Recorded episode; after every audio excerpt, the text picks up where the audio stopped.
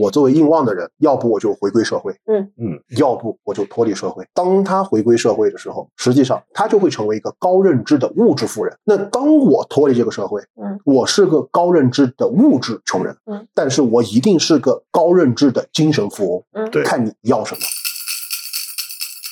五行铺子参五行之变化，透阴阳之玄奥。你在躲避什么？可能有一句比较残酷和现实的话，就是你不配被这个社会所在乎。你在挽留什么？我遇到你了，我要你留在我身边，我要你变成我想的那个样子。给英王的同学一个四字真言，叫“去他妈的你想取悦谁呢？那我再给大家一个八字真言，叫“关我屁事，无所屌味”。怎么能说我是妈宝呢？我妈说我不是。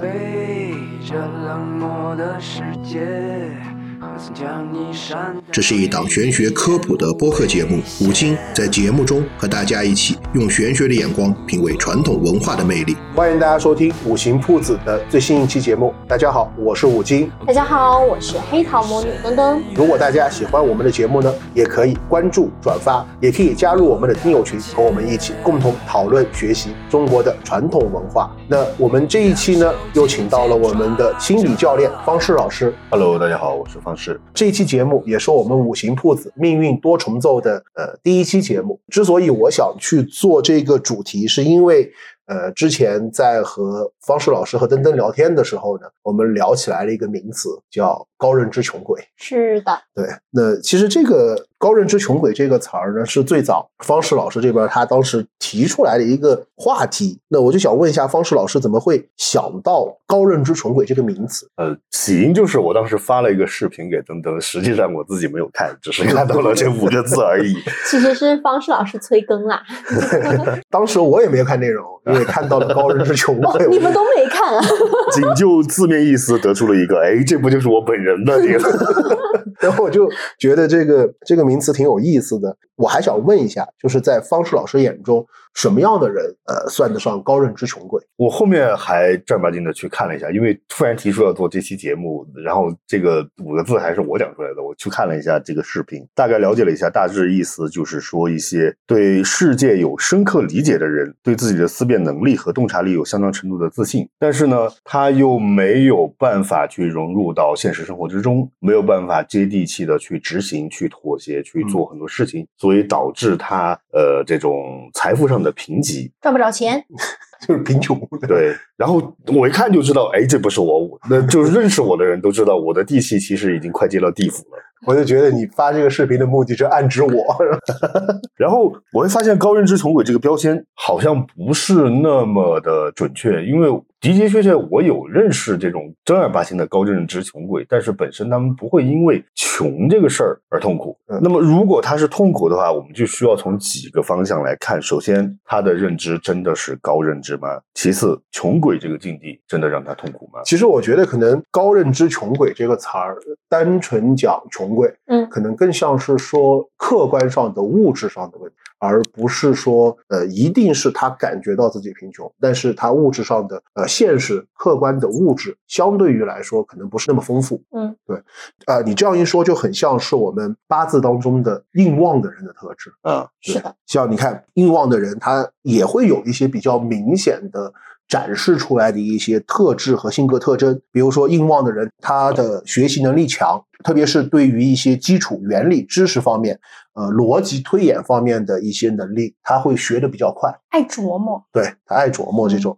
然后呢，对哲学呀、数学一些思想方面的知识学起来也会非常快。就他本身他自己的逻辑推演能力会很强，嗯他的思想能力会很强。嗯就刚刚你说的，在有一定的洞察力。对有一定的洞察力，然后他会有自己非常丰富的情感生活，他更向往的是精神世界。所以他会对于周围的人和环境会展现出很深刻的同情和理解，嗯会有一个很深入的思考，所以会经常沉浸在自己的思维世界当中，而且这种深度的思考会使他们能够对问题进行更深入的分析和理解。但是有没有一种可能是让他更容易去看到问题？对，其实硬旺的人他有一个很好的一个特质，他能够发现问题的本质。哦，他也会比较重视这个问题的内涵以及精神层面的满足，就是比较重视名望和声誉。这样转过来，名望和声誉的反义词是什么？是现实和物质。所以他们其实上对于物质的需求度不会太高，就很像是一个客观上呃缺乏一定物质需求或者不太丰富的人。嗯艺术家，对，很多艺术家，呃，有一些不太被市场认同的艺术家，他可能是硬旺的人；的有一些他的作品卖的很好的，反而是商官比较旺的人。是的，我听起来非常像很多心理咨询师。心理咨询师是这样的。心理咨询他也是走精神层面的嘛，嗯但是硬旺的人他不好的方面也是非常突出的，嗯也比较符合高认知穷鬼的这个词。为什么你一提高认知穷鬼，我就会对这个词儿非常感兴趣，才想到要做命运多重奏。嗯因为高认知穷鬼实际上这五个词我们都听得到，我们都能通过这五个词儿认知到这五个词儿它是有两面意思的，有好的和坏的。好的是高认知，认知或者说他认知的广度比较广，嗯或者认知的高度比较高，认知面比较多，或者说他想的层次比普通人要高一点，对吧？但是不好的方面是什么？他穷，他的这些精神的财富很难变成实际的现实财富，的财富。对，所以硬望的人他不好的方面就是，比如说，往往他们的生活当中会很容易好高骛远，因为我们知道印是克时伤的嘛，嗯。时伤是动手之神，嗯。因为印旺了，时商被克了，嗯其实反而他们会没有什么动手的能力，就会好高骛远。呃，虽然有很丰富的想象力和创造力，但是他们往往会忽视现实生活当中的实际问题，嗯，就是还是会脱离物质。哎，你知道画画的人里面管就是画的画很套路、很商业的人叫什么吗？叫什么？画匠 对，但是你看这个就很符合八字上的一个说法，啊，就是时商是动手之神，工匠是的是时尚，所以很很商业化的人，很物质，就是他的画很物质，很能卖钱的。为什么叫画匠？因为他是动手的。对嗯，但是搞艺术的很多会觉得说，哈，你画的画那我看酱味儿太重了，对你这种是什是什么啊？你这是搞艺术吗？对，这个反而也是硬旺的一个很不好的特质，就是他们会忽略和缺乏现实和物质的目标。我不要求我的画能够卖钱，嗯但是我要求我的画完美。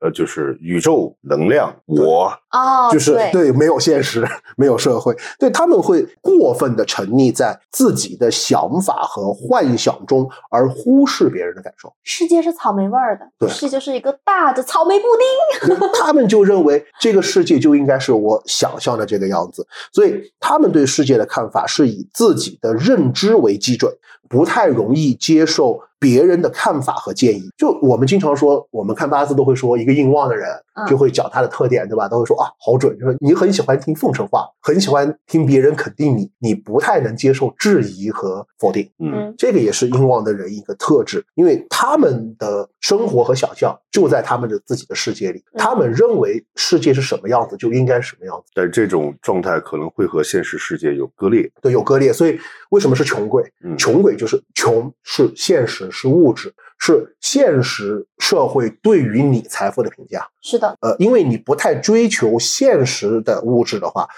就会导致你对于现实的需求感降低，所以你的物质就会少啊，所以才穷啊。但是痛苦是不是会在于，虽然我的认知让我觉得不要那么的俗气，可是实际上我又需要。对，因为是这样子看，我觉得硬望的人的痛苦可能来自于社会，嗯社会需求。因为硬望的人的特质既是好的一面，也是不好的一面，它是双刃剑。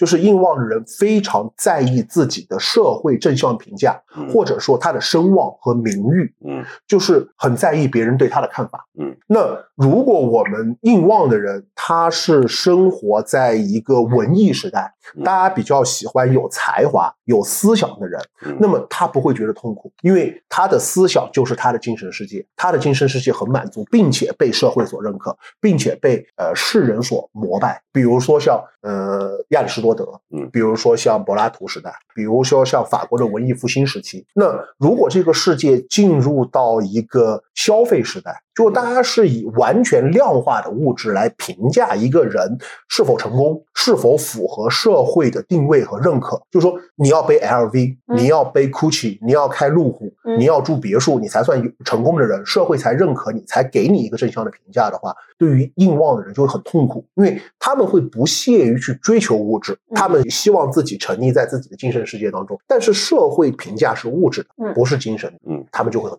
或者我会觉得有没有这种可能，就是尽管他看起来认知是高的，但是你刚刚举的那些例子，亚里士多德这些可能都太高。对，那么像这种类型的人，很可能会出现的是一个状态，就是呃，脑子和手不在一个频道上。对也就是说，他可能他可能知道很多东西，他也能看得见很多东西，但是他没有作品的产出。对那么也就是说，实际上这个本质上，我会觉得是不是也是一种穷？对他的穷，就是现实社会当中我没有动手的能力，嗯或者说我不屑于去追求物质或者动手，或者我没有动手的方法，嗯就是我的想象力太高了。嗯我在想，就是夸张点的说嘛，嗯我在想全世界，嗯我在想世界大同，嗯我在想人民幸福，我在想呃世界和平。嗯，那我怎么能让世界和平？嗯百分之九十的人做不到。嗯所以说他的痛苦来源于我做不到我想象中的世界。嗯说个很好玩的，搞艺术的人其实会特地去追求眼高手低的状态。对，也就是说，我会想去卢浮宫，哈，把我的画放在蒙娜丽莎旁边，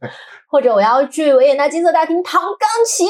就是这样的状态，就一旦我没有眼高手低的状态，反而会焦虑，因为我的脑子已经没有办法想象出来我能够达到什么样的高度。如果一旦我对自己的现状满足，对我的技能满足，对于搞艺术的人来说是很恐怖的事情。也就是对于硬望的人来说，好像这个目标能够轻而易举的实现，是一件非常非常恐怖的事。对他们想的都是很高远的嗯。所谓的我突然会对高认知穷鬼这个嗯词儿感兴趣，并不是说这一类人他的认知有很多知识量，嗯或者说认知的高度非常高，而是他们想的很远。嗯，我大概明白就是比如说我是一个熟读《资本论》的打工人，对，但是我还是不得不去卷。又比如说我是一个女孩子，我会想象一个活在球形真空棒之中的完美男人。对，呃，那么这样的东西，当我在现实生活之中去接触的时候，会发现啊、有时候我可能真的不得不就就溜的去卷，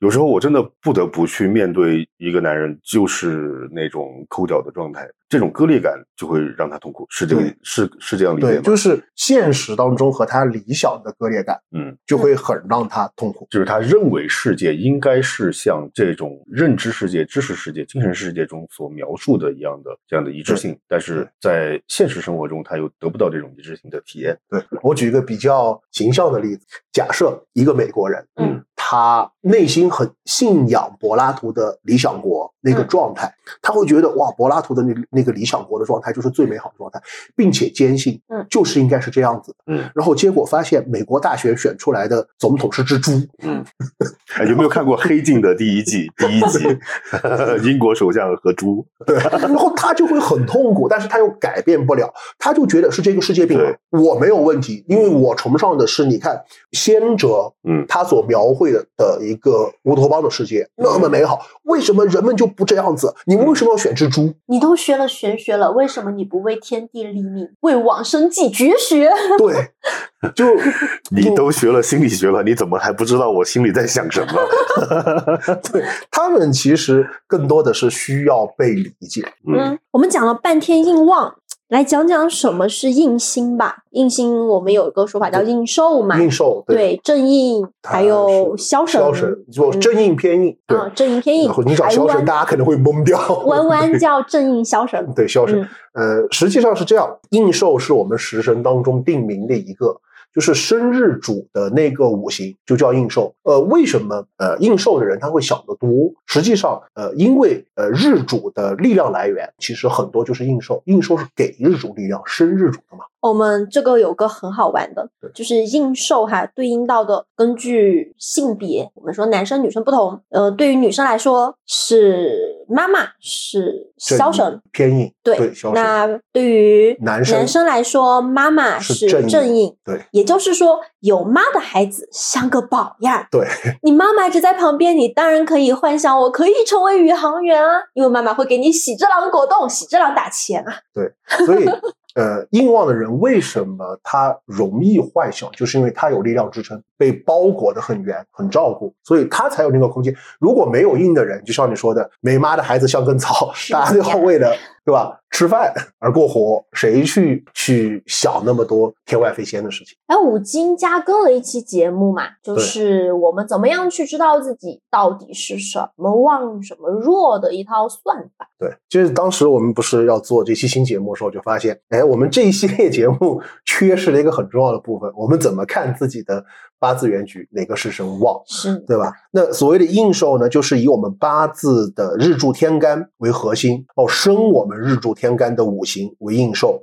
就比如说，我们的日柱天干是木，那么水就是我们的应受，对吧？是的，我们的日柱天干如果是水，那么金就是我们的应受；我们的日柱天干如果是火，那么木就是我们的应受；我们的日柱天干如果是金，土就是我们的应受；我们的日柱天干如果是土，那么火就就是我们的应受。应受。对，然后在呃上一期节目当中，我不是给了一系列的赋值和数理的模型方法，对吧？那么我们在这个命运多重奏的呃工具书这一期当中，呃介绍的打分赋值方法，如果应受的得分超过了四十五分，或者应受的分数分别超过其他食神百分之五十以上的分数，那就是应旺。你们在做这个是赋值的这个是中式的 MBTI 吗？对它实际上这一套它并不是一个呃逻辑很严谨的复制过程，因为我们知道中国传统文化它不会太数理化或者说绝对化，它更多的是少许，它讲的一个气息流动。但是呃，我当时在学八字的时候，其实也对于气势志这三个东西掌握的很难，嗯然后自己就想了一套这种复制方法。嗯，实际上它对于看食神力量有用，但是对于断命没多大用处。实际上 MBTI 也不严谨对，啊。它还需要很多辅助的一些方法去更精准的锁定。呃，当然，呃，硬旺呢，它还有两种特殊情况。什么情况呃，呢？这第一种就叫硬旺为消，就本身硬很旺，但是它已经超过了一个临界值。那么，呃，比如说第一种就是说，我们应受的整体评分是超过了六十分，嗯就叫呃应旺为消，消应嘛。第二种就是本身他自己的消应很旺，就在他的八字全局当中包含了天干、地支和地支藏干，几乎全部是偏硬，或者说偏硬占了它的绝大多数。那哪些是偏硬呢？就是与日主同阴阳生日主的。嗯，就比如说甲木日主，那么它的天干、地支和地支藏干大部分是什么？大部分是壬水。嗯的情况的情况下，哎对消印，其实它消印的特质，它会比正印的特质，呃，会有所不同。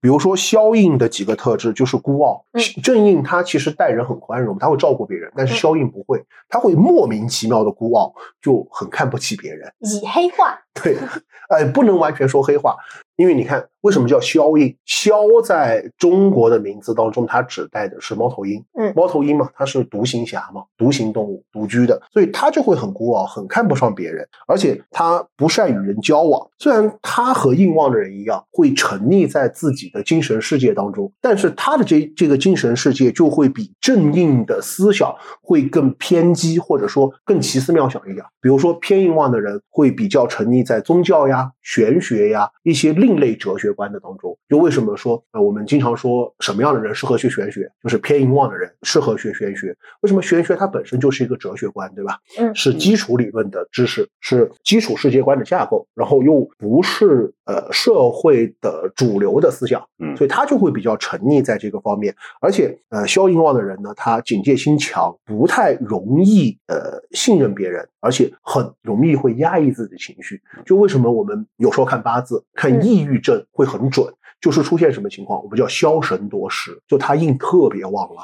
已经到了消神的地步，然后再把他的食伤给克制完了。嗯，这个听起来就是有更多的社会适应不良，对然后呢，更多的沉浸在自己的主观世界里面。对他想得多，但是他没有抒发的通道，所以这个都不只是抑郁症啊，我感觉是听起来有点像精神分裂的前兆。会有。嗯，对，当然还有一种就呃硬望的一种特殊情况，对叫母慈灭子格。其实群里边很多人听过我最爱讲的这个，而且就像我们前面说的，有妈的孩子像个宝，但是妈妈一直陪在身边的话，你怎么样独立？就无法独立。对，呃，母慈灭子格，如果很形象的拿现代的话来说，就是叫有一种冷是你妈觉得你冷。对，怎么看呃一个人的八字是不是母子灭子格呢？就是嗯应受的赋值评分在四十五分以上，但是比劫得分是少于五分，嗯就相当于日主几乎没有帮扶，全部靠印来支撑它。我们中国文化不是有一种说法叫做不生为克嘛？嗯，就是不受生。什么情况？比如说我们经常说的叫呃叫金多水浊，对吧？金太多了是的，它水就不受金生了嗯。然后还有叫什么？比如说木土多金埋对，土多金埋。还有比如说我们叫水多木漂，对吧？木多火熄，嗯对吧？火多土质，就是因为它不收身，这个就是母慈灭子的最典型的情况。那么其实母慈灭子格是什么样的人，大家一眼能看出来。妈宝男和妈宝女什么样的问题？他自己没有主见，啊他也不自信，而且会过分的懒散、不自律。然后有什么事情就会，哎，我问我妈，我妈妈是这么说的。嗯，对，呃就是你怎么能说我是妈宝男？我妈说我不是。就是 完全是呃依靠存在于这种共生关系里面，没有办法去独立生活的状态。对母越是母慈面子格越明显，他妈宝的嗯外向型或者外显型会越越重。就是很多人的爸爸八字合宝爸宝也是这种吗？没有爸宝是另外一种，啊，爸宝是我们讲到另外一种人格的时候嗯就会讲这个。哦，对对对对，马上马上 马上对，后面几期就会有 对。然后就像很多呃女生也好，男生也好，说啊，怎么看我的对象是不是妈宝男、妈宝女，对吧？嗯把他八字要过来，复个分嗯。如果出现他的应受在四十五分甚至五十分以上，嗯结果比劫的得分在五分以下，那大概率就是妈宝男、妈宝女了。就是心理学提供一个观察角度，就是看他有没有那种退行的行为，就是会过多的流露出那种像孩子一样的情绪模式、行为模式。呃，比如说有一个比较典型的，就是这样的人可能会比较喜欢抬杠和耍赖。对他本身硬旺的人，他就呃怎么说呢？呃，硬旺的人他就喜欢听奉承话，比较喜欢被肯定，不太接受被质疑。然后偏硬旺的，因为他活在自己的世界里面，他可能不叫抬杠，嗯他是认为他认为的就是对的。嗯呃，他不接受任何，包括就是有证据能够证明这个世界是这样的，他都不认可。嗯，就会有点像那个耍赖的样子，就是说我不信证据，我就信我自己，我信我自己的精神。就是这个世界就是被被有一帮神秘的组织用脑部控制系控制住的。对，对，就会对。但是妈宝男、妈宝女，其实他从社会层面表现上嗯也是比较呃容易一眼识别。如果我们用硬旺的特质来看，嗯包括他日主弱嘛，日主是极弱，那么他就是什么没有主见，嗯，就是一旦他失去了外界支撑他的力量，嗯他会手足无措，嗯，然后呢，呃，还有一个就是他会过分有依赖心，就无论不一定是他妈妈，有可能是另外一个他信任的人嗯，他就会很依赖，呃，就会有一种吸附感，就因为他没有现实目标嘛，他又特别依赖于别人，没有主见，所以实际上，呃，评价妈宝男、妈宝女的话，还有个最明显的标志是严重的拖延症患者，嗯，他会很懒散，就你不告诉他要做啥，他是不知道自己要做什么。嗯，其实也不完全是这样，嗯因为这样的人格类型的人会需要别人为自己的大多数的生活领域的，比如说工作啊、恋爱啊、婚姻啊这些东西去承担责任。对他实际上也是体现出硬旺的一个特质嘛，需要被别人肯定和关注。同时，这个也是恐惧，就是我不要承担责任，对我要去回避这种我要可能会付出的代价，那也就会导致主观能动性特别弱。哎，好像五经理就是硬旺嘛，是吧？对我是硬旺的人，就所以说 我比较呃，应该说讲起来，为什么学玄学？为天地立命，为 王社。当时我去拜师的时候，我师傅问过我这么一句话，说你为什么要学术数？嗯，然后我跟师傅说，我说我觉得这一套东西是中国很优秀的传统文化，是一个科学观嗯和一个发展观，也是中国特有的东方思维。嗯然后我我跟我师傅说。我说现在的人都几乎全部西化了，我觉得中国的传统文化要丢了，嗯我要把它传承下去。然后师傅说滚，谁呀、对，其实硬望人就是这样的，他想的东西就是很理想化，他不会太现实。像我师傅说的，学术术首先一个问题，你如果你无法养活自己，嗯，你也就不可能有理想的实现。嗯，嗯，对。那我其实我本身不是硬望，你是我这种比劫旺怎呀么硬望？你很明显就本身你自己日主就已经很强了，你是嗯比劫旺嘛，然后走到应年，对，相当于本身你力量很足了，嗯外界再给你一个力量。是，所以我其实以前就是我为什么会去学画画这个事情，包括后面我真的我有一段时间是我一点都不碰玄学，嗯我就是非常非常执着的认为说我这个东西拿出来，呃，大家都在疯狂的讲玄学怎么样，玄学怎么样，凭什么？哈，他进不到你心里边儿。对，那我我宁愿那时候就是遇到方哥嘛，嗯所以就开始学心理学。一样，心理学也是精神层面的嘛。巧了，这不 是对，我学心理学，然后这个人拉着我又继续搞玄学。哎，那为什么我不是硬旺呢？你们看我做的事儿，你是黑道伤官旺像黑潮水母馆这样的东西就很奇怪，嗯，就和酒店这个东西就你是伤官旺不太像，标新立异。所以你能把它实践下来，对但这个在这个层面上，实际上我也不尊重权威啊。对啊，就是伤官望的人，他才不尊重权威，啊而且会标新立异嗯，他会展现自己很个性的一面，嗯他一定不会去走一个世俗所规定的一个叫规范路线。嗯呃，双规范的人就说我自己展现自己，我也能我能做得很好，但是能落地，这就是为什么你有黑桃睡梦馆，我 我们们俩没有没有。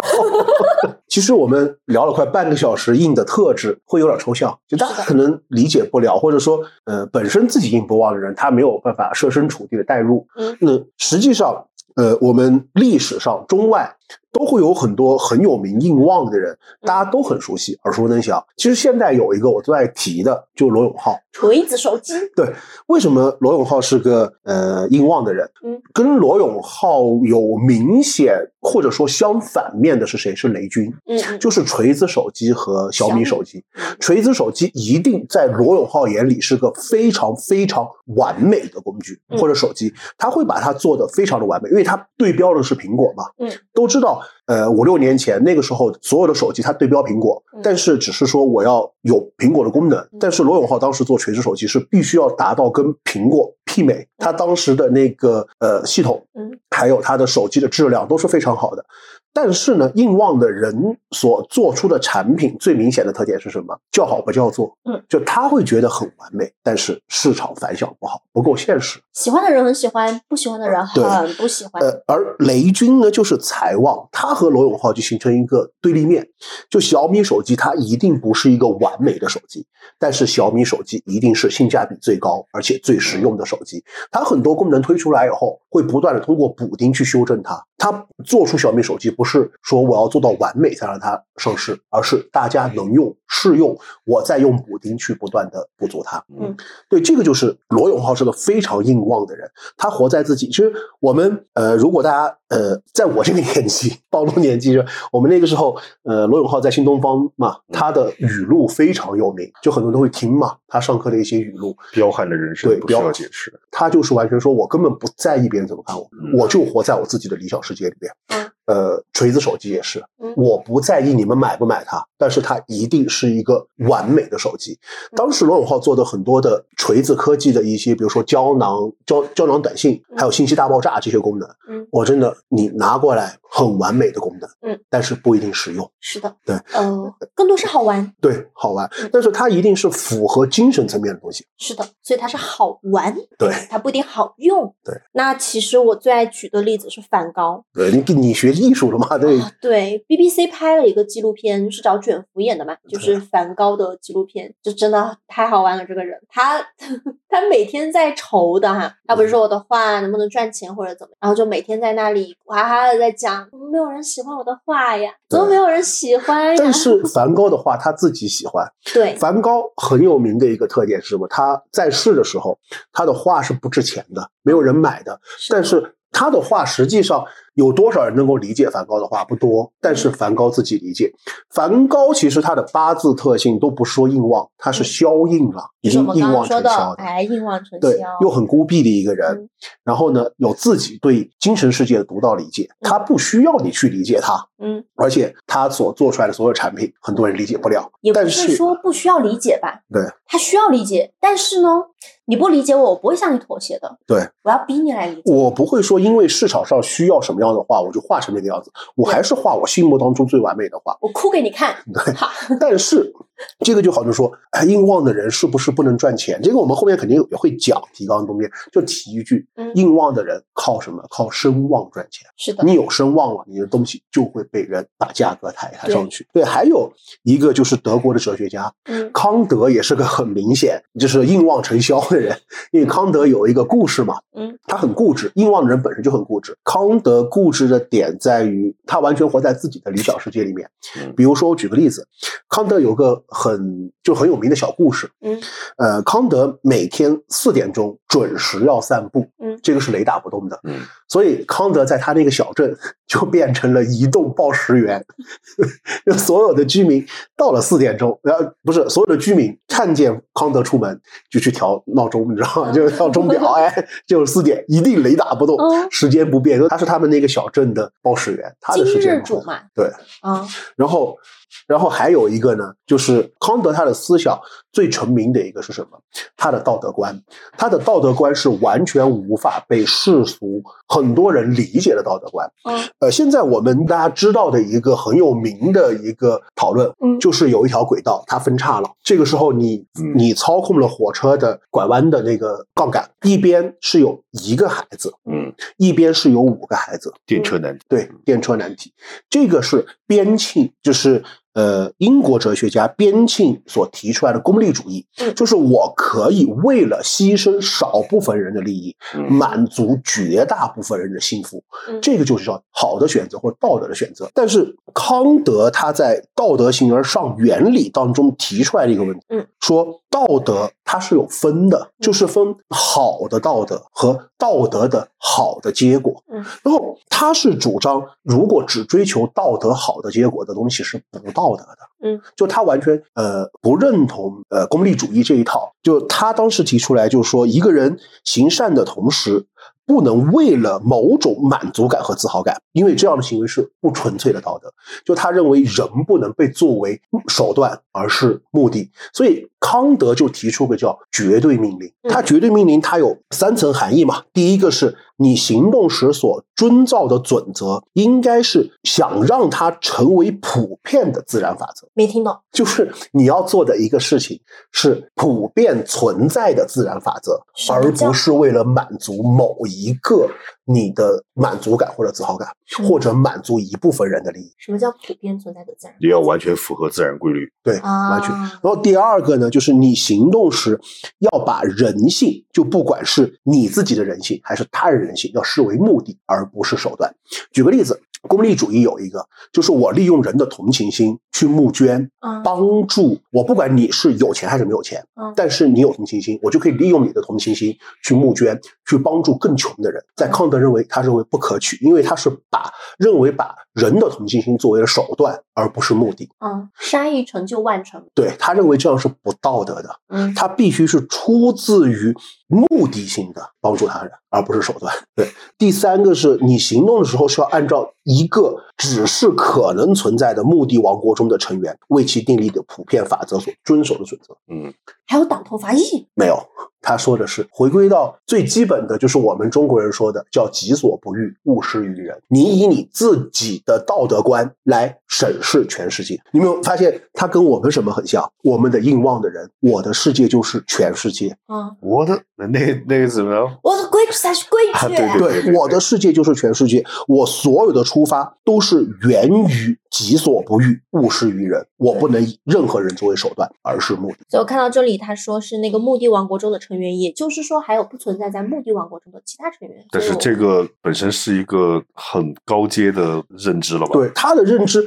第一个高度非常高，嗯，纯精神认知，啊，对吧？大家很多人都理解不了他的这个道德观，纯精神认知。第二个嗯，他自己的精神认知，他要放宽到全世界，或者说整个自然界，要按照这样的标准，你才是道德的。嗯也就是说，你小时候很讨厌被你妈喊着喊着写作业，那于是现在你的小孩也不能逼着他写作业，对你就会认为这样是不对的事情，就全世界都要是不对的。哪怕你小孩不写作业，第二天要被老师骂。对，对，这个就是很多不赞同功利主义的人，嗯他们所提出来的观点：我为什么要牺牲一个人去救更多的人？但是这些人又真正能做得到这个维持你这样的道德观存在和生活吗？但是我们这个社会存在的最基本的有一个动力，嗯就是功利主义。嗯我们的民主就是功利主义。嗯我们的民主存在于什么？为什么叫少数服从于多数？嗯，它就是要满足大多数人的幸福。民主是建立在功利主义的基础上的。是所以，如果一旦你相信绝对道德，那么你一定会和这个社会有撕裂感。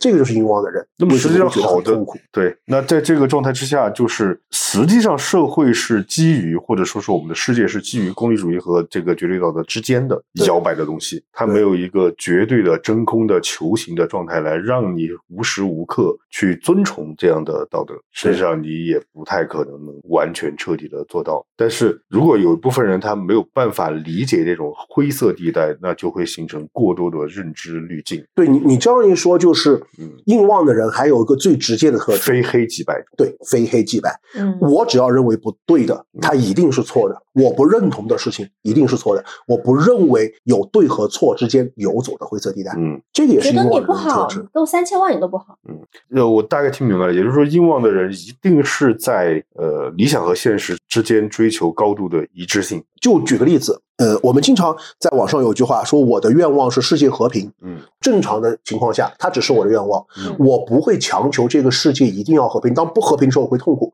我不会。嗯，嗯但是硬旺的人就说，我的愿望是世界和平，你世界就必须要该和平。对，嗯你不和平就是世界病了。嗯我就想去改变世界，但是我有没有办法？嗯就会很痛苦。对，然后还有一个人，记不记得我们中国有一句传统的话，叫做“治世能臣，乱世枭雄嗯嗯，”。曹操，是的。很多人觉得曹操可能是官杀旺的人，嗯实际上我没有看过曹操的八字，但是从他的很多的行为来看，我觉得曹操可能是一个硬望，甚至硬望成枭的人。而且很有可能是乙木日主。对，嗯，你比较喜欢用五行指代，对吧？是的。因为为什么曹操？第一个，我们刚刚说枭印旺的人，嗯或者说印旺成枭的人，最明显多疑，他不信任任何人，嗯因为他只信任自己内心的世界。嗯曹操是最典型的多疑啊，所以才有梦中杀侍卫的情况，对吧？五号梦然后中杀人。对，然后还有曹操有一个应旺的人具备的最基本的特点，他很在乎声望和声誉。呃，按照当时曹操的地位和权势，他完全可以取代汉室而自立，但是他没有。他甚至都说过嘛，他活着的时候都不会取代汉室，所以他很在意这个名望和声望。所以证明为什么我们古人说曹操是乱世枭雄，用了“枭”这个字。所以我认为可能曹操真的是枭印很旺的那个。哎，对而且很有意思，曹操的这个遗嘱，就是很多人会觉得像他这样的枭雄就应该是什么，就是刚刚你讲的那个为天地立民心这样的类似的豪情壮志，但是人家不，人家写的是我的遗产的分配，我的大小老婆怎么安排啊，我的那个袜子要给谁穿，大概就是这样的事儿，就是完全活在自己的精神世界。对他完全认为自己的世界就是这个世界。嗯对，那实际上我们讲一点有用的，嗯就硬旺的人，其实我们说八字看什么，七财子禄寿，对吧？嗯这五个，大家其实来看八字也是关系我的感情、我的财运、我的呃健康，嗯，然后我的呃事业。事业，对吧？等等发展。所以说，其实硬旺的人，他对于这几项的影响还是比较明显的。比如说，硬旺的人的感情观就很怎么说呢？很明显的一个点就是，硬旺的人，无论是男命还是女命，他在感情当中都会。在建立感情之前，他会给自己设立一个什么？设立一个完美的配偶形象。然后嫁给白马王子，对，而且是要完全能满足我的精神世界需求的那个形象。嗯所以，其实他在追求感情的时候，就会什么积极的去追求这个完美和符合自己精神需求的这个形象的人。所以，其实硬望的人，他的感情并不顺，所以是习惯的会被那种外表光鲜的状态吸引。不是他会稀里糊涂的开始一段感情，又会稀里糊涂的结束一段感情。啊为什么？呃，我们都知道，跟硬相反的是财，硬是思想，财是现实。是的，对吧？那男命的七星或者感情是财嘛？嗯，对他就会因为现实需求，我想找女朋友嗯就找一个女朋友，但是他为什么会找这个女朋友，他自己都不知道啊。他是因为财制了这个印，他现实需求就是找女朋友。当这个财没有掉，印就会反克财，嗯然后呢就会什么稀里糊涂的结束一段感情。嗯女命也是一样，呃，硬旺的女生她会什么？她也会稀里糊涂的开始一段感情。为什么？我们知道女命的夫星是官杀，但是财生官杀，她会因为，比如说我需要陪伴，我需要感情上的一种呃理解和对理解和需求的时候，我就会觉得这个人可能理解我，我就找到他。然后还要知道印是化官的，嗯官生印嘛，转过来说应是化官的。当我觉得这个人他并不能符合我的精神形象嗯或者心理想法的时候，我就会对这个人慢慢疏远，就会稀里糊涂的结他不。是白马王子，对，所以其实硬旺的人的感情观还是挺不顺的，而且如果一个人的配偶是硬旺的人，其实也会很痛苦。为什么？我们知道硬旺的人他活在自己的想象世界当中，嗯，对吧？那就会存在一个问题：我希望我的这个世界和我身边的人，嗯，都是我想象当中的那个人。男人所以应该是什么样？女对人应该是怎么呃做？，拥有一个硬旺人的配偶，实际上他是既痛苦又快乐。嗯为什么？硬旺，因为硬它是一种照顾的意思。是的，它是力量来源，所以硬望人他会在客观上照顾人。比如说，有时候我觉得我肚子饿了，我也会给你点一份吃的，你就会觉得哇，你太关心我了，好感动啊！我管你吃不吃啊，对，我会给你点一份吃的。然后比如说，我觉得我冬天我冷了，我买一件衣服，我就会给你也买一件。嗯你觉得哇，好感动啊！你居然就踩到那个点上的时候，嗯就会觉得哇，他好会照顾我。但是硬旺的人呢，他会潜移默化的改造他的配偶，因为他想象的配偶是精神状态、理想状态下的配偶。嗯所以他就觉得你一旦不符合我的这个需求，我就会潜移默化的改造你，通过照顾你的方式来改造你。嗯，对，其实硬旺的配偶还是挺痛苦的。但是你要说硬旺一定说在感情上没有有吗优点？也不一定。从八字上，我们要讲八字合婚，对吧？对，其实看的更多的是性格上是否相符。是的，那我经常说，一个硬旺的人，他的能力是什么？善于发现问题，嗯但是没有能力去解决问题。过多的发现了问题。对，但是一个财旺或者食伤旺的人，嗯，他往往善于解决问题，而不善于发现问题。嗯如果这两个人如果能搭配，财旺的人说，啊，你硬旺的人负责去发现问题，你对问题负责；财旺的人，我去解决问题，我对你负责。嗯，说你看见我们的家庭感情当中出现什么问题，OK，我去解决它。嗯这种协商，其实这个感情蛮好的。但我经常说，一个财旺的人和一个硬旺的人是绝配，但是在很多八字合婚当中，我们往往会遇到一个很尴尬的现状，嗯什么？经常是什么？嗯硬旺的女生找了财旺的男生，其实这个看似是绝配，但是在呃以男性为主导的社会关系下，或者说这种潜在认知下，嗯反而是一种我们叫性别倒置。呃，硬旺的人他一定有一个什么规划主导权。嗯我希望我们的家庭要发展成什么样子，我们之间家庭的精神生活是什么样子，它是一种主导和引导的地位嗯。而财财旺，它是发现问题。嗯对吧？他是解决问题，不是财旺，他是解决问题。那么他就去实际动手干。而往往我们知道，在中国传统家庭是什么？男的是去规划一个家庭的发展，女的是去动手做家务的，是去解决问题的。嗯，一旦这个性别发生倒置以后，很多女性在家庭中如果变成发现问题那个人，精神主导的话，就会变成什么？女性过于强势。哎呀，你们又要被女权女权骂了。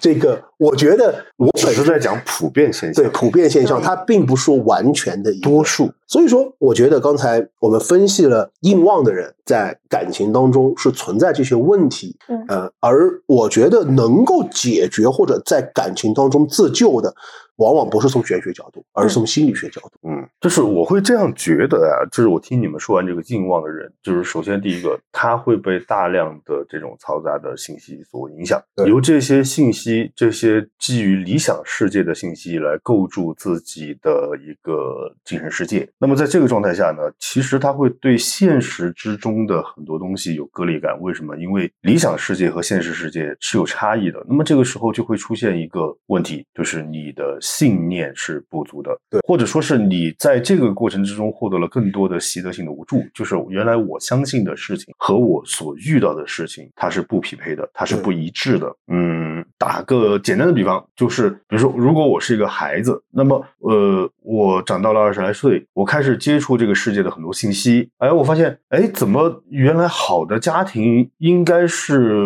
那种对孩子是有很好的抱持的、有理解的，呃，那么有大量的感同身受的状态。哎，那为什么我经历的事情，我经历的家庭的成长环境不是这样的呢？对呃，而是严厉的、有否定的、有各种各样的状态的。那么这个时候，像这一类的人就很容易去不相信自己能在这种家庭氛围之中得到一些好的东西，又或者当他看到一些呃那种偶像剧也好，或者是什么样的感情的电影也好，那么他会倾向于认为一个好的感情，呃，一个完美的伴侣应该是什么样子的？，对你这样一说，就是因为硬望的人他追求完美主义嘛，嗯，他特别容易被小说呀、嗯电视剧、电影当中所谓描写出来的完美的情感嗯或者婚姻所影响。吸引。对嗯那么在这个状态之下，就像一开始我们讲到的那个例子，就是我是一个熟读《资本论》的打工人，然后我就会产生诸多的不满。比如说，当我是一个研究生毕业的时候，我可能会更多的去关注，哎，研究生的就业其实就是很糟糕。对，呃，这样的东西，那这样的东西是什么形成的呢？是资本主义社会形成的啊、是是消费主义卷出来的，是九九六打工人，是这一系列资本家造出来的世界。这个世界是不好的，这个世界是不对的。但是呢，本质上我又非常需要这份工作，需要这个伴侣，需要有一个人来陪我一起度过生活的种种呃磨难也好，呃无奈也好，或者是欢欣鼓舞也好。那么这个时候他没有办法相信。呃，这个从神经学的角度来讲是这样的：当你相信一个事情的时候，呃，你的大脑是处于一个低功耗的状态，对因为它可以去抵消你的一些不确定性。对，那么如果你是处于一个不相信的状态，就是我不相信我的老板嗯。不是在卷我，我不相信我的伴侣他就是没有能力能给我那么好的陪伴，我不相信我的家长尽管他们不会，但是他们还是爱我的。我不相信那么的事情那么多，那么这种不相信在神经回路里面就会触发你的战或逃的反应，那么这个时候就会给你带来更高的压力水平，以至于你没有办法去面对更多更多的事情。那所以我会给欲望的人这样的建议，就是当你想要做一个什么事儿的时候，你首先得确定一点，你的欲望是不是真的，是结合了你的实际想法、你的实际生活的呢，还是只是高于你的精神世界的这些来自于远古时期、上古时代，或者是这些精神大师的呃权威的完美世界对于完美世界的想法？可是实际上呢，如果你什么都信，也就意味着你什么都不信。在这个不信的基础上，尤其不信的是你自己。对，其实硬旺的人在感情方面就会出现一个问题，就当他遇到了那个他心目当中完美型人格的时候，他反而会觉得我不配，我不应该碰到这样的人。不配多感。对，嗯，然后呢，他碰到一个现实需求的人的话，他会觉得哇，与我想象当中的完美型人格不同，我就想改造你。然后往往改造就会伴随矛盾，没有谁想被别人改造啊，嗯，大家都想做自己啊，对对那还有个词是经常会听大家提起的，在我们这个时代很流行的词叫权衡利弊。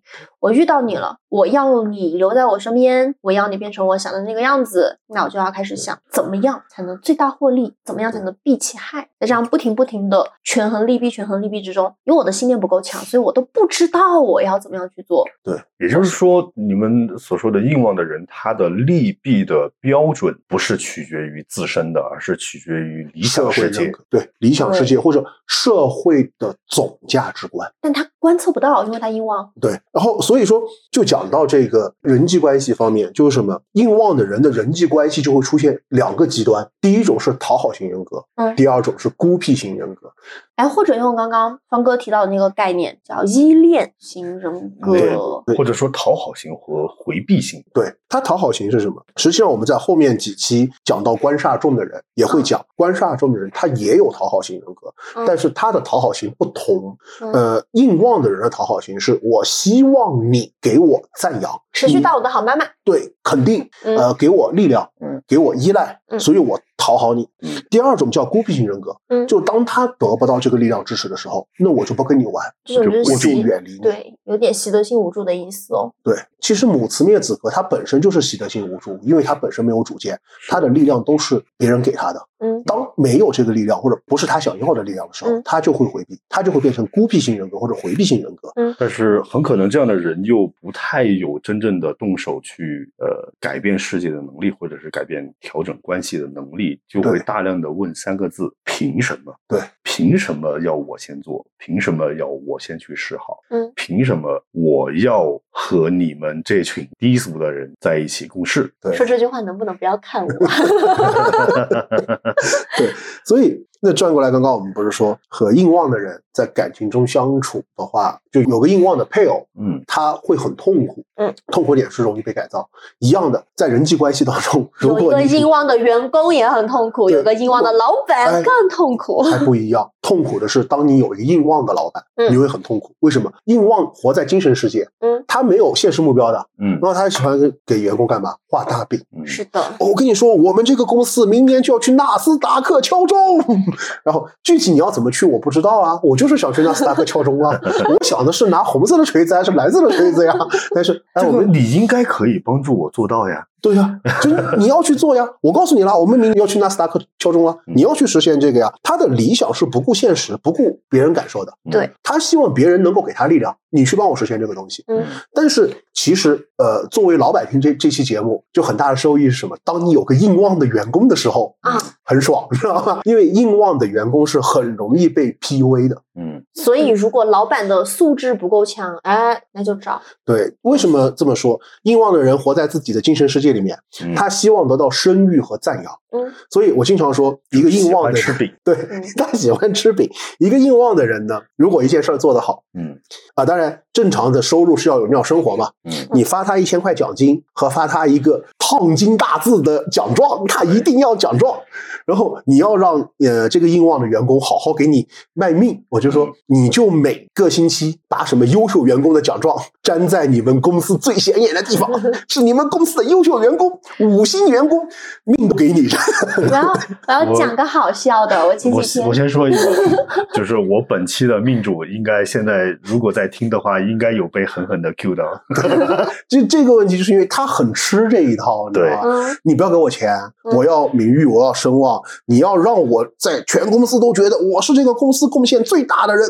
嗯，我要讲我的好笑故事了。我前几天在网网上冲浪 的时候，看到有一个女生，她去跟博主连麦，然后他又说他的故事，说他现在在某公司打工，然后呢，他们是拿底薪，他是实习生，然后就说他这个职业前景有多好多好。她的其他同事就干得好的，能够每天就是光鲜亮丽，开着豪车，背着名牌包，然后问他，嗯，那你这个公司好像听起来你这个工作确实还挺好的，你一个月多少钱了？他说三百块，但是我有名望啊。我有未来。三百块这不违法吗？对，呃，但是呢，有一个硬望的员工，对于老板说，呃对于老板，如果你你真的不太了解怎么去处理硬望人的，也会出问题。硬旺本来它就懒散，嗯而且我们知道官和杀是压力，是的，对吧？那官杀是生硬的，嗯嗯官杀生硬再生生，嗯，就会官杀进来，反而会导致硬的力量更强。嗯嗯什么意思？就是硬旺的人他不能承受压力的，嗯当压力进来，他会更想躺平，他会更想摆烂。就是说，硬旺的人，一个员工怎么让他干活？嗯夸着他，嗯，表扬他，就是把他捧着他，给他烫金大印，你 这两天不是在招聘吗？八字拿来。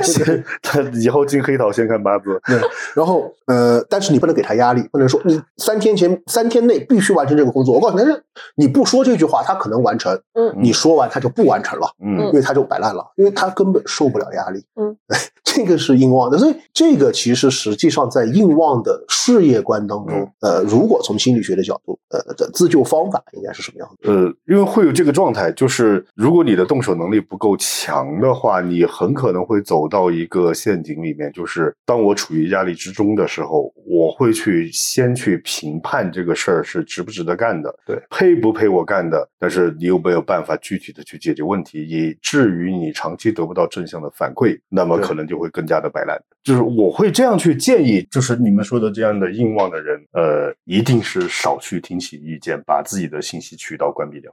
呃呃，其实会是这样，就是我看过很多人，呃，之前也有做过一些创业指导，其实能不能创业，一眼就能看得出来，跟这个人的聪明、勤奋，跟他的认知有多高，其实根本没有半毛钱关系。对，最重要的一点是，这个人能不能动起来，史上望不望？市场网博，对所以我创业不了。他哎，的欲望足不足够强。嗯呃，那么硬望的人会有个问题，就是我的欲望太多，但是都不够深，我没有一个真正的非常核心的我想要去抓取的东西。现实目标，对，那么在这种状态下，我会建议你就去不要去，你如果你是在读研究生，那你就不要去关注任何关于研究生负面的消息。如果你要去卷，你要去上升，那你就不要去关注任何会不会被卷的问题。那么如果你要去谈恋爱，你就不要去关注任何去告诉你男人就应该是什么样，女人就应该在在感情之中是什么样的问题，而是真正的深深刻刻的把住你的需求，而不是其他人告诉你你要要什么样的东西。如果你想要爱，你就去抢；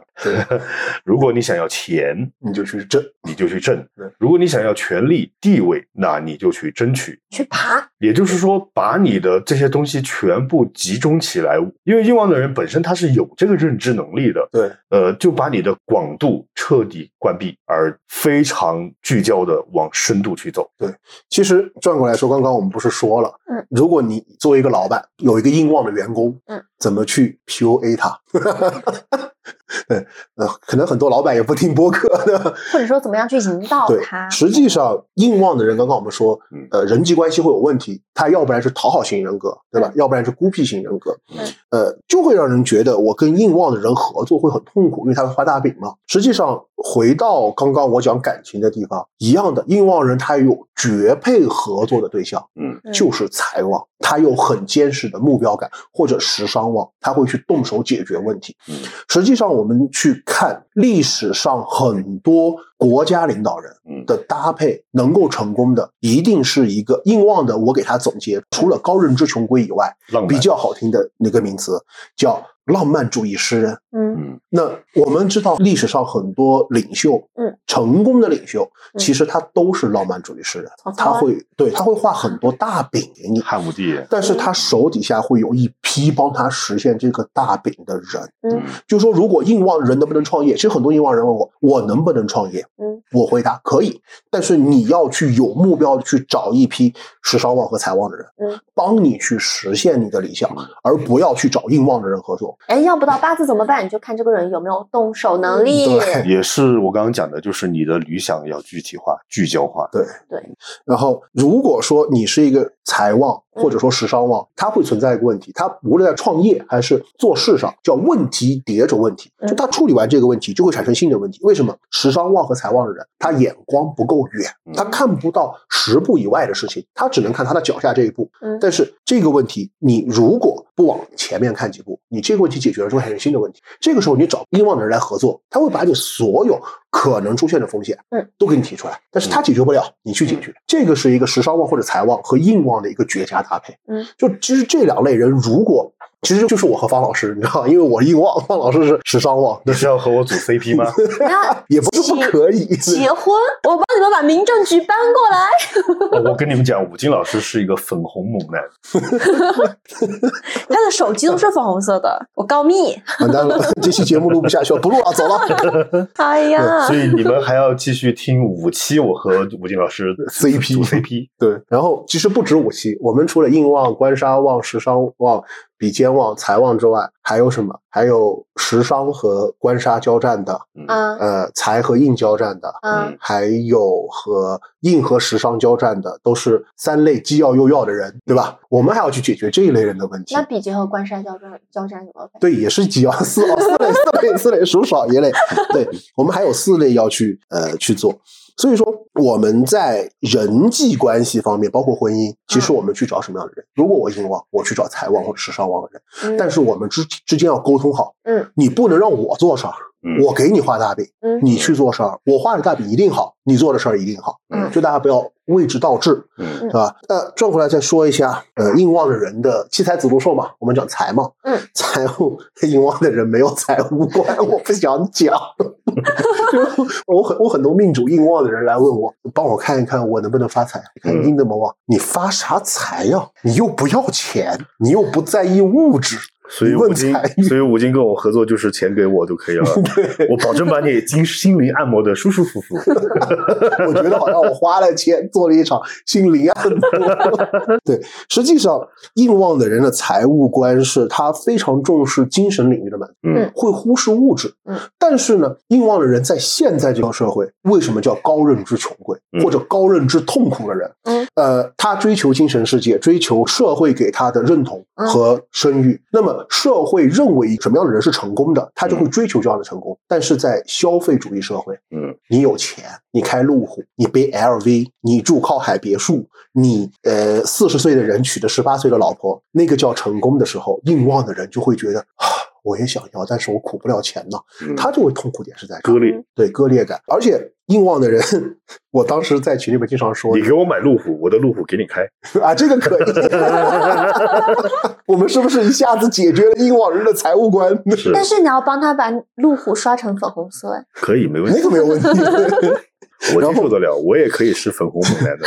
然后我经常在群里边开玩笑，会说，我都能想到硬旺的人买东西是个什么样的呃画面，就非常有画面感。嗯就硬旺的人买东西会说，嗯，我要买个平板，对吧？嗯那一个是三千块钱的小米平板，嗯一个是八千块钱的 iPad Pro。嗯啊，这个时候其实这个时候硬旺的人呢，啊，财旺的人，他如果不是苹果粉，他会选择小米，可能大多数人会选择小米实用。英王人会想，哎，我跟你说，iPad Pro 它有笔，它的笔特别好用，我就可以抄笔磁记。吸的，对，它是磁吸的，多方便，对吧？还可以用我的手机连在对。小米的笔不好用，对吧？然后你看，我有个苹果手机、苹果笔记本，再买个苹果 iPad，就是一个什么生态链系统，对吧？我的工作效率提升了，就是个个效率神器。啊然后然后拿回来还是一样的刷题。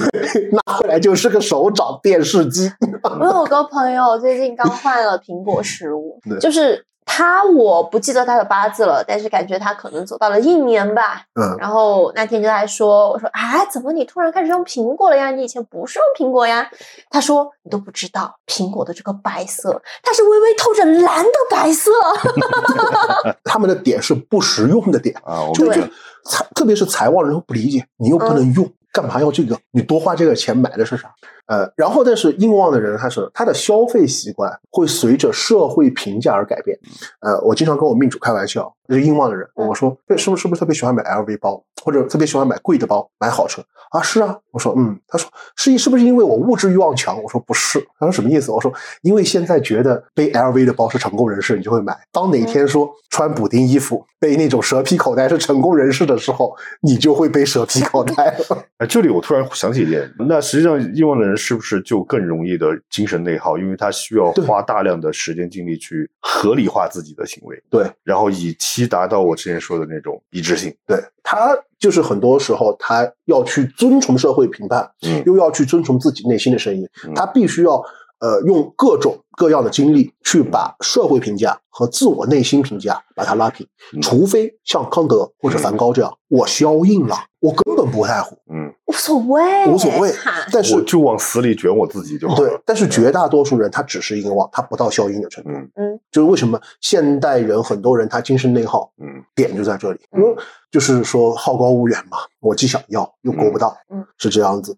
然后嗯，其实硬忘呢还会有一个很显著的特点是子女元宝。对，就因为印制时伤嘛，对我之前看到一个例子是这样的，嗯那个妈妈很高兴的把她的短视频发到平台，嗯视频内容是这样的：她说我的宝宝他会听佛经，但是呢，点开看以后发现，其实小婴儿一开始是不愿意在那里坐着然后听这个佛经的。然而每一次他要爬走的时候，他妈妈就会把他挪到他的唱经机旁边，逼着这个小婴儿去听佛经。然后这个小婴儿在很小很小的时候，第一次哎接触到了什么叫他妈的习得性无助。对，也就是说，亲望的人在教育小孩的时候，会疯狂疯狂的去规训。对对，这个就是呃，很多人会说啊，你看有的师傅说我子女缘薄，嗯，呃，很多人就会错误理解什么啊，是不是子女早夭，或者说那个我早死？就不其实亲近吧。对他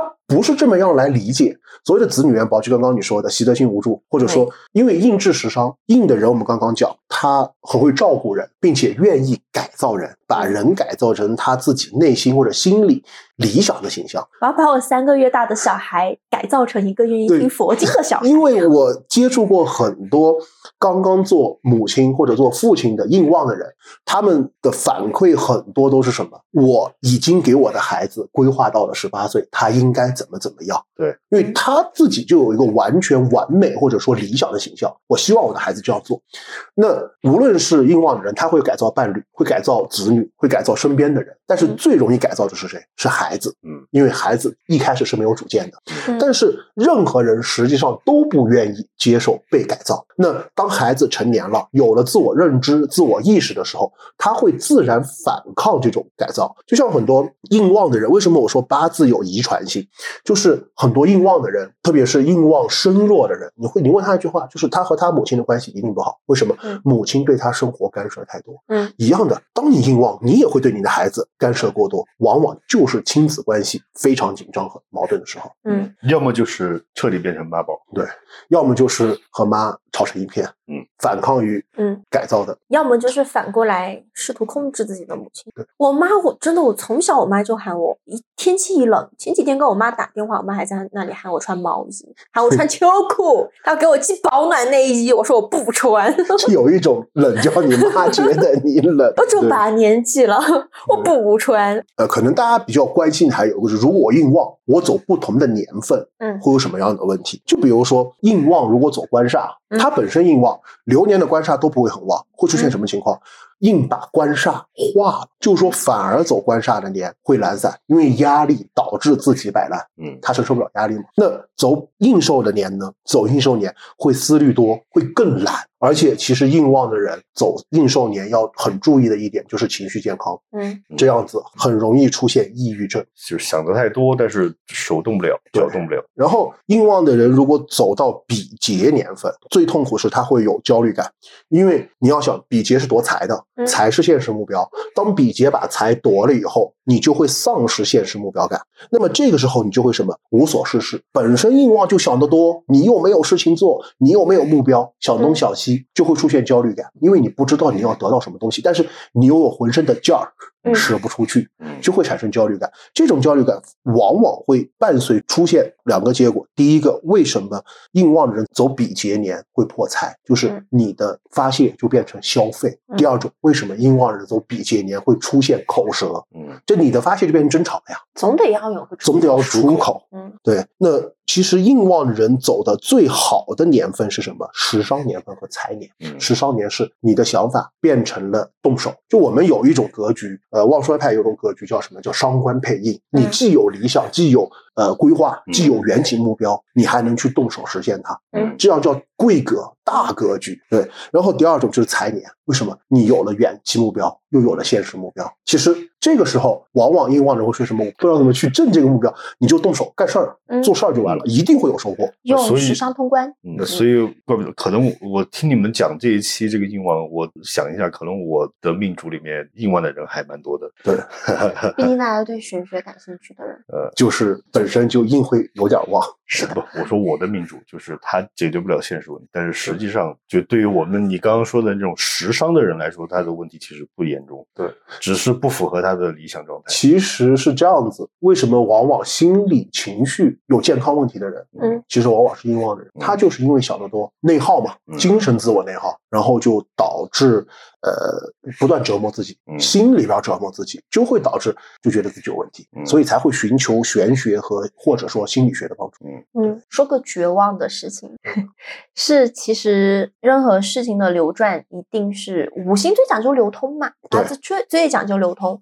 对，那一旦某一个元素啊，不管是比劫，还是时伤，还是官杀，还是应寿，还是财星，它某一个特别旺，那么你只会专注这一个小环节，而不去关注前后如何去实现这个事情。对那其实你们这个东西可以用认，就是用那些那一堆的认知滤镜来套呀。硬旺的人是，比如说欲望的人就是非非黑即白，就是大量的应该是是，对啊。那么其他的，比如说其他的可能又有其他的认知滤镜。嗯对，讲到这里，我突然发现提纲里边没写，但是我漏了一个点，就很多硬旺的人，之前我不是说会来问嗯我有没有财运？按照古论来说，硬旺的人是没有财运的，因为你没有现实目标，你就不想去苦钱，你又不愿意放下你高贵的头颅去，就是《让子弹飞》里边那个台词，嗯我要怎么站着把钱挣了？嗯嗯怎么可能？普通人你要不跪着挣钱，要不站着讨饭，嗯对吧？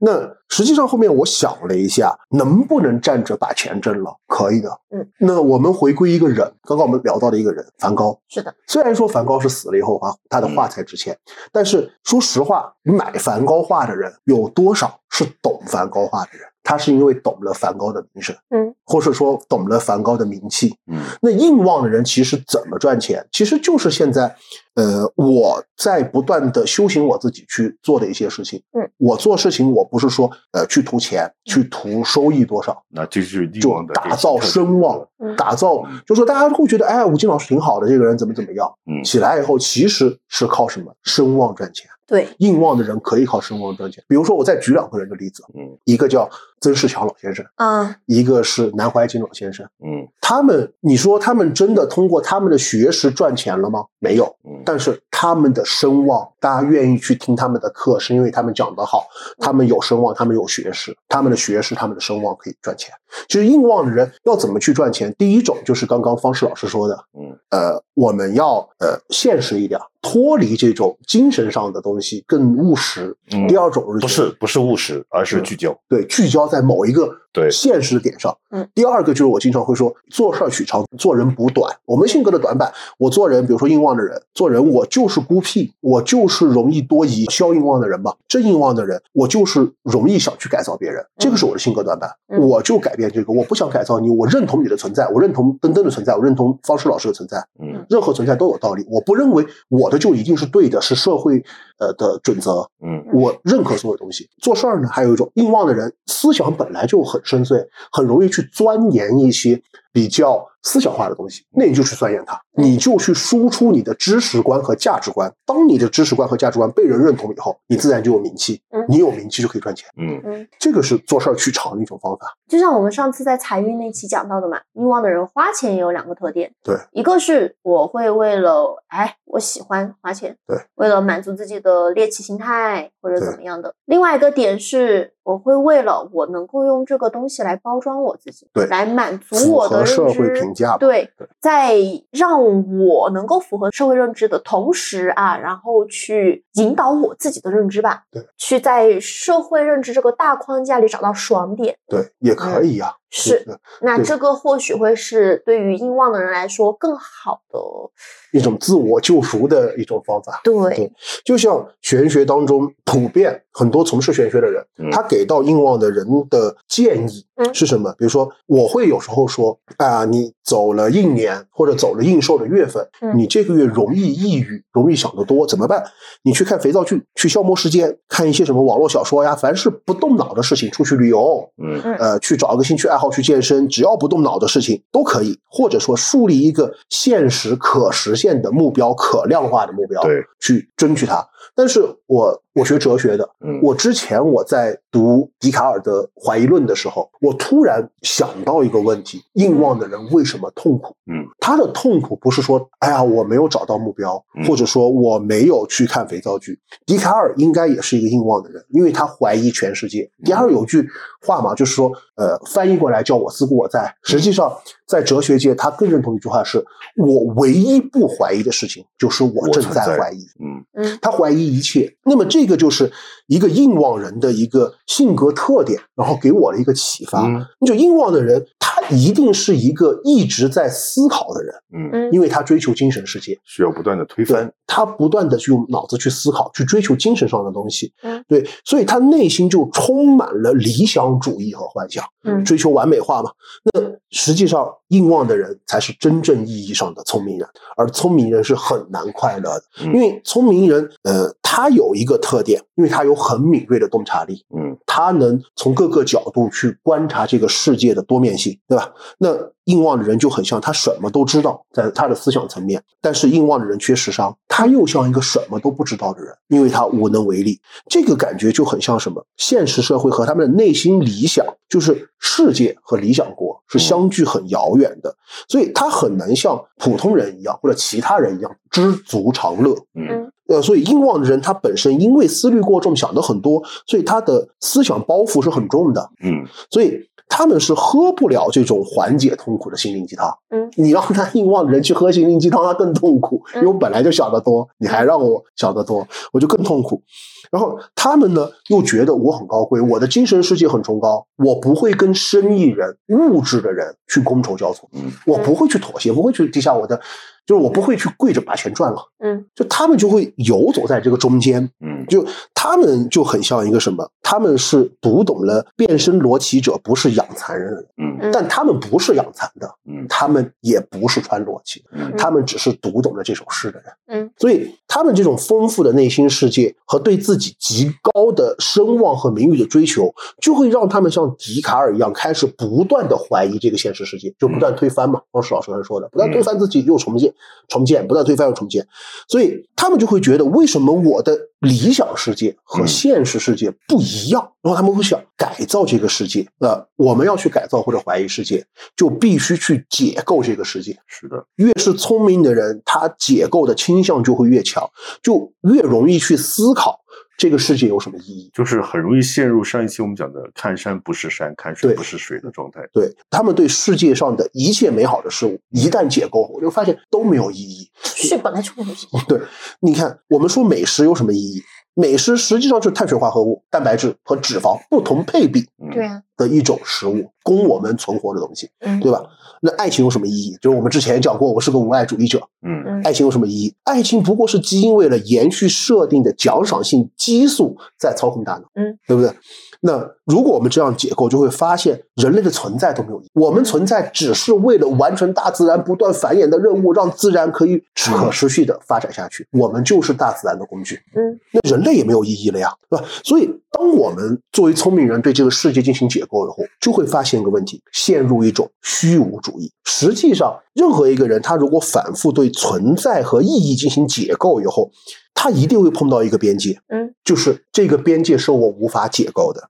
就像古罗马的哲学家奥古斯丁说的那样，人必须要给理性画出一条边界，嗯，然后把边界以外的交给神。嗯，神是什么？神是我们的信念。嗯像牛顿就是这样做的。牛顿是个伟大的物理学家，嗯但是很少人知道牛顿的后半生嗯交给了神学。牛顿自己说的呀，我这辈子交给了上帝。嗯，牛顿是也是一个伟大的神学家。嗯所以我觉得硬望的人他很容易去解构世界，嗯去分析世界，去思考世界。就当当他们经历过生活的苦难、嗯现实的物质和他们理想的世界进行撕有撕裂感的时候，就许多人就会陷入到什么迷茫的虚无主义当中。嗯，而很多人为什么硬望的人会出现抑郁，会出现无所事事，会出现慵散？嗯，是因为他们会在这个虚无主义当中丧失，丧失了斗志，会迷失，就混吃等死。那正因为硬望的人是聪明的，那聪明的人不一定通透，嗯，对吧？聪明只是通透的必要不充分条件，而事实上，极少数的人或者说万中无一的聪明人才能找到一个东西叫信念。嗯就我经常在群里边说，要相信相信的力量。嗯是，我们只有有信念才会变得通透。嗯我觉得我可能不会太去劝硬望的人，你要物质起来，你要现实起来，你要动起手。嗯而其实是你要什么都可以，对，你要保持信念，嗯对，你要保持信念。就是有信念的人，他们会有一个很明显的特征，就是永远保持一种少年感。嗯很多人觉得啊，什么是少年感？其实少年感最明显的特征是对世界充满了好奇。嗯我不解构世界，或者我解构完世界，我还想去解构更多的东西，嗯而我不会因为解构了一部分世界，我就会失望。对嗯，这个实际上就像罗曼·罗兰说的那句话：“什么是真正的勇士？真正的勇士是看清生活的真相和本质之后，依然热爱着生活。”嗯其实硬望的人，他追求的是我去热爱生活的这个信念，无论这个生活是好还是不好，嗯我依旧朝着我内心向往的世界去前进。嗯，听起来好像这个还挺鸡汤的，但是对这是不得不去面对的困局。对，你要不然就现实物质去跪着把钱挣了，你要不然就永远相信我的理想是正确其实这个就是虚无主义后面，如果你没有深刻的理解到世界是一片虚无的时候，你可能很难真正的进入存在主义的范围。对呃，什么是存在主义？就是这个世界本来就是虚无的，它是没有任何意义的。但是这种没有意义就是不好的吗？就是糟糕的吗？其实不是。那这个可能反而意味着我们可以完全彻底的去寻找和塑造自己的意义。就像吴京老师刚刚讲的，就是呃，你要什么东西，你就要去要。嗯去坚信。刚刚我们在讲的，就我已经提到的，就是有一点我要说一下，就是我们在说的这个呃，神是一种信念，但是信念不一定是一种宗教的神。我们并不是在让大家去找一某种宗教信仰，而是你可以是自己的神。嗯对，其实回归到一个问题，就是我们刚刚之前聊了康德，嗯。康德终身信仰自己的绝对命令，嗯。嗯。他不断信仰，所以他是富足的，嗯。他不贫穷，他不是高认知穷贵，嗯，嗯。他是高认知的富人。对。嗯。我再举个例子，朱自清先生，嗯其实朱自清先生的死亡原因是历史上是有争论的，嗯但是目前现在比较认同的是，他是因为严重的胃病导致胃穿孔还是胃溃疡死亡。那他为什么会胃穿孔、胃溃疡？呃，我们学到的历史是朱自清先生因为不吃美国救济粮，嗯把自己饿死了。那么，呃，现在有史料证明朱自清先生是严重的胃溃疡，但是为什么是长期的营养不良和长期的不能饱腹嗯导致的这个问题？他那他为什么不能饱腹嗯？他是一个北大的教授，嗯我们都知道，在民国，一个北大的教授的一个月的工资几乎可以买一个四合院。嗯，那他很有钱，但是他的信念是什么？我相信，嗯，我不吃美国救济粮这件事，嗯，是一个具有民族大义的事情。嗯我不会因为现实我饿了嗯而放弃我的理想，嗯放弃我的信念，我坚持它。你说朱自清先生在病重的时候他痛苦，也许换成现实物质他很痛苦，但是换成内心他很富足。嗯，硬望的人，如果我们无法做到现实和物质，那为什么我们不向内求，嗯去满足我们内心的要求，嗯，我们内心的信念？我们举了很多名人的例子，好像做到这要做到这个，得是名人才可以。但是我们不得不面对的是，在现在这个时代，就是一个大他者已死的时代。什么叫大他者啊？就是个拉康的呃流派的概念你们念。是什么神学节目？哲学节目，也就是说，在现代的社会，随着社会的发展和科学的进步，我们已经很难去确切的去相信神佛、对鬼神。其实我觉得，或者最后总结下来的一句话，嗯。就我们说我们要做这个命运多重奏，嗯，的目的是为了让不同命格、不同性格特点的人嗯。找到一个自我救赎，或者说，呃，从玄学角度也好，还是从心理学角度也好，找到一个自我救赎之路。嗯。那我们回归到玄学，之前我们那期题目我起的叫“玄学最终还是要回归科学”，嗯。我们怎么救赎，靠的是心理学的技术，但是一样的，科学最终也会走向玄。科学和玄学实际上它没有那么明显显的界限。嗯。那么我们把它总结一句话，或者用玄学的角度来说，我们八字当中，呃，用神嗯。有两种用法，嗯一种叫服役用神，嗯，就是你强了，我用个力量把你压下去，嗯，你弱了，我用力量把你扶起来。嗯还有一种叫什么？叫从旺从强。嗯你越旺，我就顺你旺势，让你更旺。实际上转过来，我觉得回归到我们生活的本质上来说，也是一样的。硬旺的人救赎或者自救之路就是两条，要不就是按照我们心理学的方法，找一个聚焦点，嗯，我更物质，我更现实，嗯我去满足于现实社会的需求，我去赚钱，我去挣钱。嗯还有一种，这这种叫服役，嗯你硬忘了，用个现实目标把你压下去。嗯第二种，那就从忘啊。嗯你既然硬忘了，嗯，你就把它变成消硬。我就是孤僻型人格，我就不理这个社会怎么评价我，这就是我活在自己的世界里。对啊，那也是心理学的方法。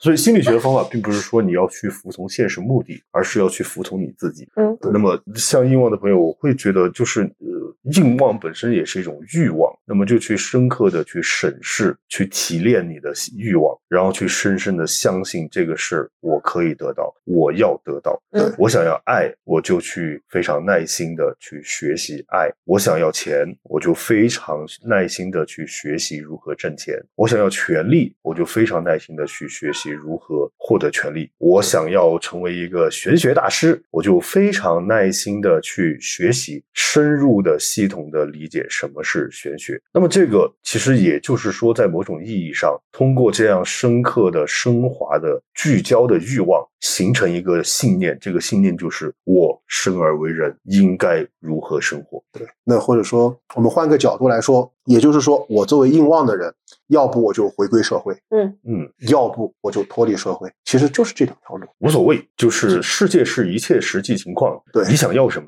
你就去深深的去做就好了。嗯因为硬旺的人想得多，当他回归社会的时候，实际上他就会成为一个高认知的物质富人。嗯，因为他想得多，他思维很广的呀，嗯他有各种各样的规划。嗯那当我脱离这个社会，嗯我是个高认知的物质穷人，嗯，但是我一定是个高认知的精神富翁。嗯，对看你要什么。对，然后这个社会可以包容所有的人哦。对通过不断的和这个现实世界发生关系，去实践你的理论，然后不断的印证，一点一点的去丰富实践你的理论，然后让你自己得到一点一点非常细节的反馈。这个过程是可以去塑造你的信念和信心的。对，或者说刚刚登登说的，这个社会是包容的。我们社会走到这一步，只要你不违法犯罪，或者说，社会其实不在乎你。对，就是我经常说的那句话：硬望的人很在意这个社会怎么评价我，但是转过来说，可能有一句比较残酷和现实的话，就是你不配被这个社会所在乎。自强到起啊。就是 你不是世界的中心，你只是你自己的中心。对嗯所以活成自己想要的样子。嗯，这个社会很包容，只要不违法犯罪，只要不伤害他人，什么样的人、什么样的生活、什么样的思想、什么样的选择，嗯，都是会被接受并被认可的。嗯或者说，这不是可以无所谓因为这个世界是多元化的，嗯什么样的生活、什么样的思想、什么样的物质、什么样的人，嗯也可能会不被认可。嗯，所以说，我们为什么要在意这些？对，因为我们不配被社会所关注。关我屁事。就我给我的一个，他是硬旺吧？对，呃，你知道的，我给他了给了他一个四字真言，就是当他又陷入这种不断的内耗之中的话，这四个字，我觉得可以今天拿来收尾，就是给英王的同学一个四字真言，叫“去他妈的对，就是我经常说的，我们最有用的一句咒语，呃，不是什么六字真言，也不是九字真言，就是什么这个世界上做我们能做的，我们不能做的就爱他妈咋地咋地。嗯那我再给大家一个八字真言，叫“关我屁事，无所屌味。” 好的，那我们这期节目就到这里结束了，大家拜拜。拜拜拜。你也曾经追问，然后沉默，我渐渐习惯谎言，